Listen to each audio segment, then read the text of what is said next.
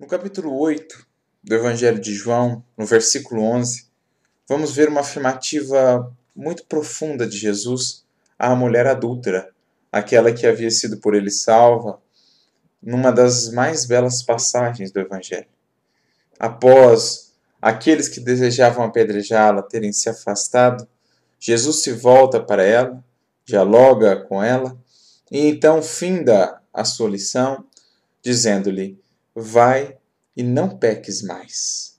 Frase singela e ao mesmo tempo profunda, como todas as falas de Jesus. Porque essa frase simples encerra em si mesma uma das leis fundamentais do universo, que é a lei de renovação, a lei de sublimação, a lei de progresso na nossa visão espírita.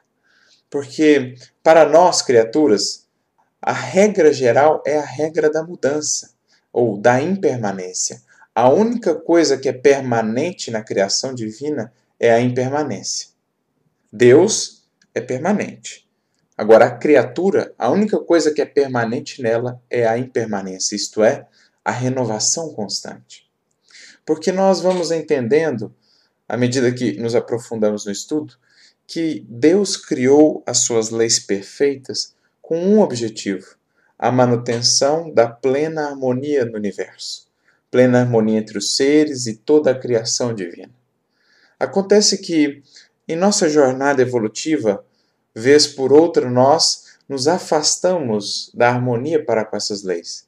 Quebramos essa harmonia universal e, naturalmente, desencadeamos um processo que tem também um objetivo: nos trazer novamente a harmonia para com essas leis. Leis que se manifestam em nossa própria consciência. Então, quando rompemos essas leis, ou a harmonia dessas leis, criamos essa série em cadeia de consequências que tem por objetivo nos alertar: olha, alguma coisa em algum momento da jornada se afastou do propósito divino, alguma de suas escolhas, alguma de suas metas. Repense a sua jornada. E, em geral, quando insistimos nesses equívocos, essas consequências vão se tornando cada vez mais dolorosas, como sendo um convite mais enérgico da vida ao nosso despertar. E então, quando nós efetivamente nos dispomos ao despertar, passamos a perceber que as coisas se reharmonizam, mas é preciso agora atentar para as causas que geraram aquelas consequências. Caso contrário, se eu não mudo as causas, logo ali adiante passarei a encontrar novamente os efeitos. É assim que acontece com as nossas dores. É preciso buscar, antes de mais nada, a causa dessas dores e entender que essa causa está no nosso afastamento das leis divinas, conhecido na linguagem bíblica por pecado, que nada mais é do que desvio Lá do hebraico, do aramaico, pecado significa desvio. Então eu tenho uma meta, a lei divina, desvio, me afasto dessa meta, peco. E então gero as consequências dolorosas. Quando eu percebo que aí está a causa das minhas aflições, posso atuar de maneira a mudar essas causas, ou a eliminar essa causa do mal em mim mesmo. É isso que Jesus está falando para a mulher ali adúltera e para todos nós.